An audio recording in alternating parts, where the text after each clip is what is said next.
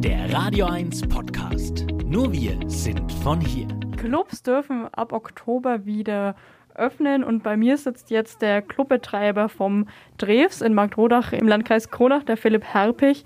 Und ja, was ist denn das für ein Gefühl, wenn man jetzt ab Oktober nach so langem Warten wieder öffnen darf? Wir freuen uns natürlich sehr. Allerdings ist das Ganze noch ein bisschen gepaart mit Angst, weil wir noch nicht wissen, in was für einem Ausmaß wir wirklich aufmachen dürfen. Wie war denn die lange Zeit der Schließung für Sie? Ich denke, man hat es auch relativ spät realisiert. Am Anfang war es alles ein bisschen konfus. Man hat so gedacht, das dauert nur so einen Monat und dann können wir wieder ganz normal weitermachen. Und ja, nach, nach einer langen Zeit hat man sich halt dann halt dran gewöhnen müssen irgendwie und muss halt dann im Endeffekt das Beste aus der Situation machen.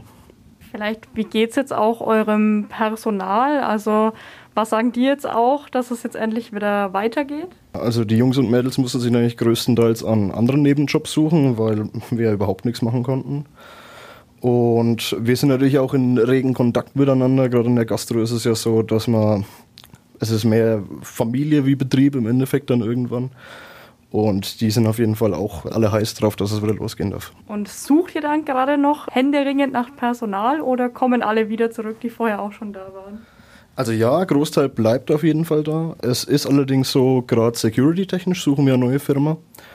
Und also ich sag mal, zu viel Barkeeper kann man eigentlich niemals haben. Wenn sich da jetzt wirklich, äh, wirklich welche bewerben wollen, dann sollen sie das gern machen. Wir sind da nicht abgeneigt. Aber wenn es losgeht, seid ihr auf jeden Fall erstmal gut aufgestellt. Ja, definitiv, ja. Okay. Gibt es vielleicht jetzt dann irgendwelche Herausforderungen, die ihr jetzt meistern müsst, wenn es jetzt wieder losgeht ab Oktober? Ja, also die größte Herausforderung ist im Endeffekt, dass wir noch nichts genau wissen. Es ist ja so, dass es die, es hieß zwar, wir dürfen aufmachen ab Oktober, aber in welchem Ausmaß, welche Einschränkungen es gibt, da haben wir tatsächlich ähm, auch noch keine Info. Wir kriegen auch keine Info vorab irgendwie und von daher ist die Herausforderung in dem Sinn, dass äh, nicht Plan A, B reicht, sondern man muss auch C, D parat sein und das muss dann auch kurzfristig funktionieren. Und wie bereitet ihr euch da jetzt gerade vor? Also natürlich die Hygienekonzepte haben wir jetzt für verschiedene Arten von Veranstaltungen, die wir vorausgesehen haben, wie wir sie möglicherweise machen könnten, gemacht, die im Endeffekt mit kleinen Feinjustierungen dann wahrscheinlich auch anwendbar wären. Und die Hauptvorbereitung ist eigentlich die, dass wir versuchen, unser Einlassmanagement ein bisschen zu koordinieren, weil da wird wahrscheinlich zukünftig dann das Hauptproblem sein weil das halt aufwendiger wird, zeitaufwendiger von allen. Und damit dann die Leute nicht jeder fünf Minuten warten muss, bis der nächste dran kommt, versuchen wir da ein System zu entwickeln. Ja, Sie haben es schon angesprochen, wie wird das Ganze aussehen? Also man stellt sich ja Clubfeiern immer so, ja, eng aneinander tanzen, an der Bar Cocktails trinken und das aber dann ohne Maske oder wie könnte das aussehen, das Feiern dann ab Oktober? Also, Sie haben es ja gerade schon gesagt, 3G-Regel wird mit Sicherheit Pflicht sein halte ich auch für richtig auf jeden Fall.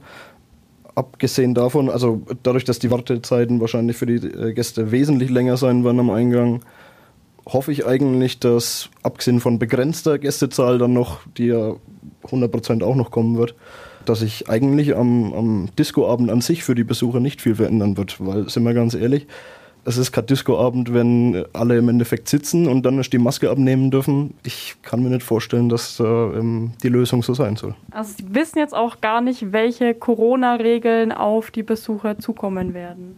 Ähm, tatsächlich nicht. Wir können auch nur spekulieren. Äh, wie vorhin schon gesagt, wir kriegen das eigentlich im Endeffekt wie jede Privatperson auch gleichzeitig erst raus. Vielleicht, wie könnten so die ersten Clubnächte aussehen? Also mit was rechnet ihr da?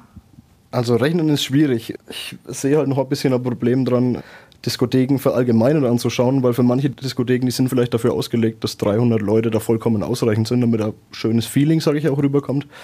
Gerade bei uns ist es ja so, dass wir mehrere Areas haben, die wir dann zu- oder abtrennen können. Und, aber ich sage mal so, mit 300 Leuten wirtschaftlich arbeiten ist schwierig. Aber um genau auf die Frage zurückzukommen, ich hoffe einfach tatsächlich, dass äh, sobald das ganze Einlassmanagement rum ist und die Gäste dann wirklich im Bereich drin sind, dass sie auch wirklich einen komplett normalen Discoabend erleben können. Ich glaube nicht, dass jetzt Versprechungen gemacht werden, die dann überhaupt nicht eingehalten werden und ähm, von daher wird es in irgendeiner Form, muss das an einen Discoabend grenzen dann.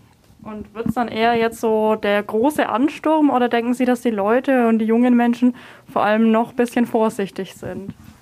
Nee, ich denke tatsächlich, der Ansturm ist sehr groß. Und das ist ja tatsächlich dann auch das Problem im Endeffekt mit dem Einlassmanagement. Aber ich meine, ich will mich nicht beschweren, wenn der Ansturm groß ist, dann findet man da auf jeden Fall Lösungen und ich hoffe sogar, dass es so sein wird. Ja, glauben Sie denn, dass die Menschen, die jungen Leute Bock haben, wieder so feiern zu gehen wie vor Corona? Ja, definitiv. Ich, also erstens bin ich der Meinung, wer zu einer Diskothekenveranstaltung geht, der weiß auf jeden Fall, was ihn da erwarten wird erstmal. Und auf der anderen Seite bin ich der Meinung, dass von nicht trotz Corona gefeiert wird, sondern gerade weil ähm, Corona im Endeffekt uns so lange vom Feiern ferngehalten hat, werden die Leute auch Feuer und Flamme sein, hoffe ich. Nehme ich an. Vielen Dank fürs Interview. Ich danke auch.